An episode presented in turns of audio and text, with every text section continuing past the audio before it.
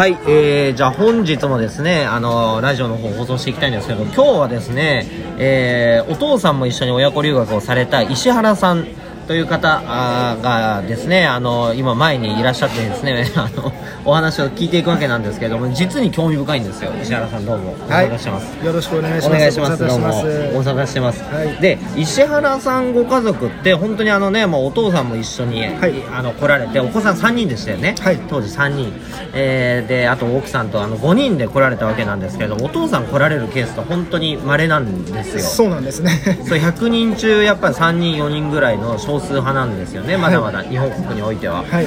であのちなみにお仕事ってどうされてたんですか？その当時は、うん。私あのちょっと法務省管轄の、はいはい。割と公務員に近いような組織に勤めてああ。てお堅いお仕事。そう割とお堅いお仕事でした、はいはいはいはい。でえたまたまですね、まあはいその留学した時というのがあの3人目の子供が生まれた時の男性の育休中だったんですよ。あなるほど。で私だけが育休取ってたんじゃなくて、あ妻と私で1年間ダブルで育休を取ってたっていう状態なので、はいはいはい。まあ、1年間2人とも仕事をしない状態、はいはい。はいお休み中だったんですね。なるほどですね、でそのお休み中にえじゃあどうしてまた親子留学なんぞされようと？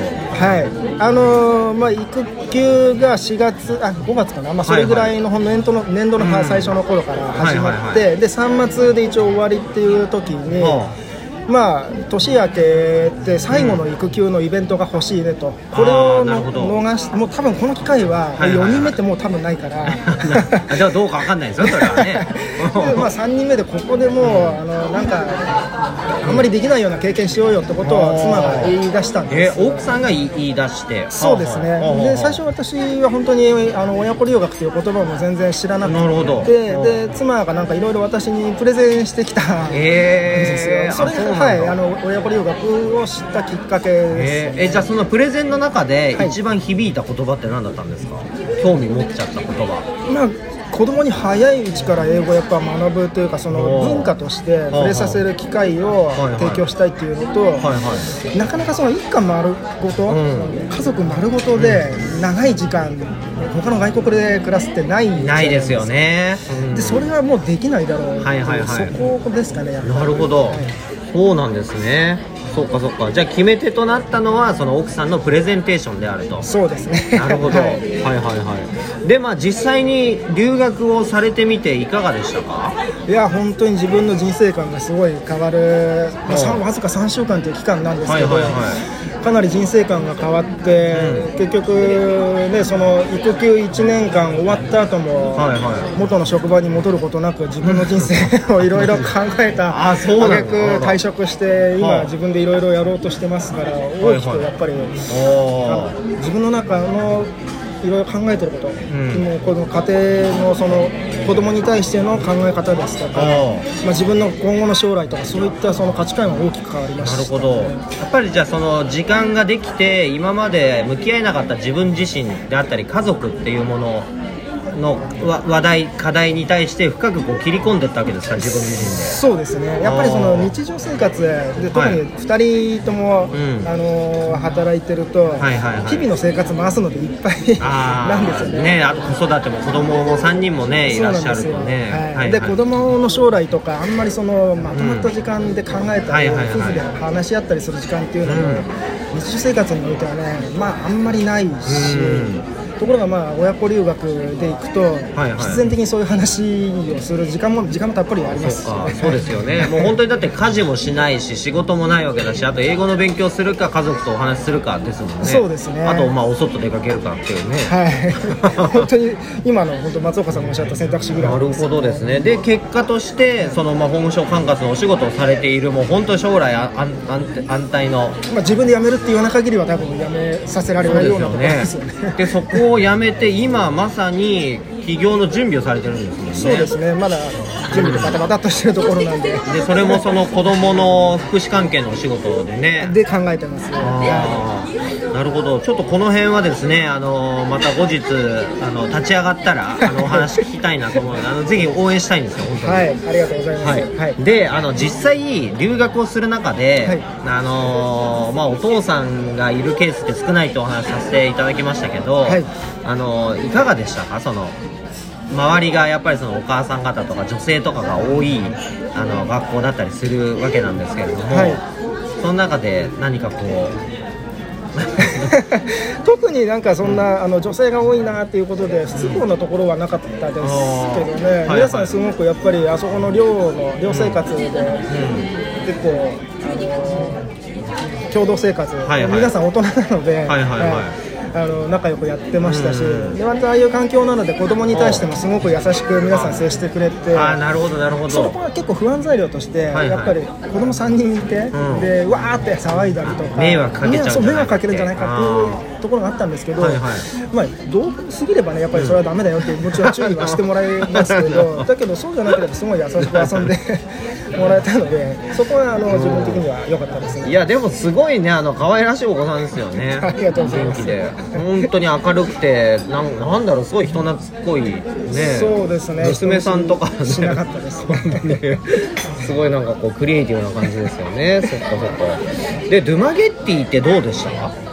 ドマゲで最初は全然町の名前も本当に初めて聞いたぐらい自分がまさかそんなところに行くっていうことも考えてもいない場所だったんですけどそっかでもともとはあれなんですもんねあのなんか、えー親子留学をしようってなった時にエージェントさんを通してセブ島の語学学校に行かれようとしたと、はいでその内容っていうのが、はい。あのまあ、本当にすごいラグジュアリーな形でただまあ金額もすごいあの120万円とかそれぐらいそうですね。3週間で金額お高120万円ぐらい。お高めでただやなんか何もしなくてう安全ですよみたいな、そういう売りだったんですけどそれはなんか日本で英会話スクールに通うのと、なんかどこが違うのかなっていうところと、はいはいあんまりそのそのセブンの IT パークっていうところで、うん留学の学校とホテルの往復っていう生活にイメージが湧かないし惹かれもしなかった。なるほどですね、そっかそっか。でなんかまたも元に戻すと、まあ、ドゥマゲッティの生活の中で、あの石原さんはほらあの春日部で、はい。あの育ったということで。あ春日部とか東武動物公園あとか東武動物公園。もっと北上してますね。なんかその辺の雰囲気と似てたっていう はい、日本の昔の昭和のすごい良かった時代の田舎の空気に似てました。ね、人は優しいし、はいはいはい。まあね人は優しいですよね なんか特に印象的だったのって何かあります？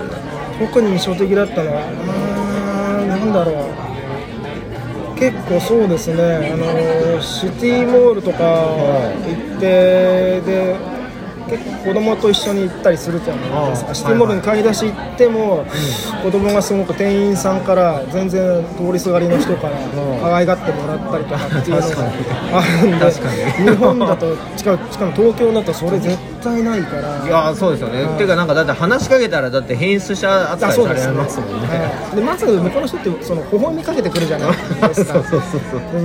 東京の人ってねあんまり怖いですよねいきなり。ね 興味なさそうだな。東京でいきなりすれ違いざまね微笑みかけられたら何売りつけられるんだろうってやっぱなっちゃいますよはね、い。警戒しますもんね。そう考えるとでもこう東京のねこの感覚がやっぱ異常なのかもしれないですよね。そうですね。それはちょっと感じましたね。なるほどねでまあ実際あのまああの先ほどもお話ししたようにお父さんが親子留学に来られるケースっていうのは本当少ないんですけれども、はい。でやっぱりその親子留学をされるお母さん方の、まあ、一つの問題としてお父さんに断られちゃう行くなよ、心配だからダメだって言われちゃうケースっていうのがあるらしいんですね、はいはい。で、えー石原さん経験者体験者として、はい。お父さんだからこそ親子留学に行った方がいいとか送り出した方がいいよっていう、はい。なんかそんなあのポイントというか、は経験というかな感想ありますか？えっとですね特にあの送り出した方がいいよっていうのは都会に住んでらっしゃるお父さん、はお子さんを都会で育ててらっしゃるお子さんは絶対どまげてに送り出した方がいいと思います。あらそれその心は？やっぱりあの自然、まあ、い日本にも自然はたくさんあるんでしょうけど、はいはい。ルマゲテってすごくなんか独特の空気があって、でしかもあの多分フィリピンっていうとちょっと治安がとか私もそうだったんですけど、はいはいはい。治安に問題があるんじゃないかっていうふうにいあの注意がいくと思うんですけど、それがドゥマゲテに関しては、まあ、よっぽど危ないところとかに自分から行くんでなければ私が少なくとも滞在した期間危ないことって一回もなかったですし、うん、子供をこの環境で育てたいなと思ったからねい将来的に移住したいなことはーそこまで松岡さんにね前ね、はいはい話したこともあったぐらいなんで、うん。そのドゥマゲテで生活するっていうことに関して例えばいろんなリスク治安とか病気だとか、そういったことに関しては私は特にそれは心配むしろ日本よりも絶対いいななるほどです思いましたね。であとそのお父さん的観点、まあ、そのお仕事がとかまあいろいろあったりするわけじゃないですか。お仕事休めないとか、はあのいろいろあると思うんですけどでもその中でも来た方がいいよ、まあ、来ることによってなんか変わるよみたいなえっと、そうですね。自分の経験から言うと、はい。日常生活、はい。えー送ってるとどうしても、日々いっぱいいっぱいで子供と向き合う時間とか自分のこれから先の人生、はいはい。でその奥さんとじゃあ例えば子供が一人前で巣立った後どうするかとか、そういったこととか、あんまり話す機会も時間もないんですよ。あところがその親子留学で、はい。全部家族ごと来るとあ本当にここに向かい向き合わざるを得ないんなるほど。ですよもう時間もたっぷりありますし。というとじゃあやっぱじゃあ家族関係がよりこう絆が強くなるみたいな。そうですねはい。で奥さんも旦那さんに優しくなったりとかするそれはね旦那さんの多分振る舞い次第 もうあるとなるほどね、あはい。そっかそっか。振る舞い次第。なるほど、はい、旦那さんがね、あのさらに子供がもう一人増えたよみたいな感じで なるほど。ときついかもしれない。でも考えてみたら SP の場合って洗濯とかも全部やってもらうかまら、あそうですね、うん、旦那さんも子供になっちゃっていいよっていう。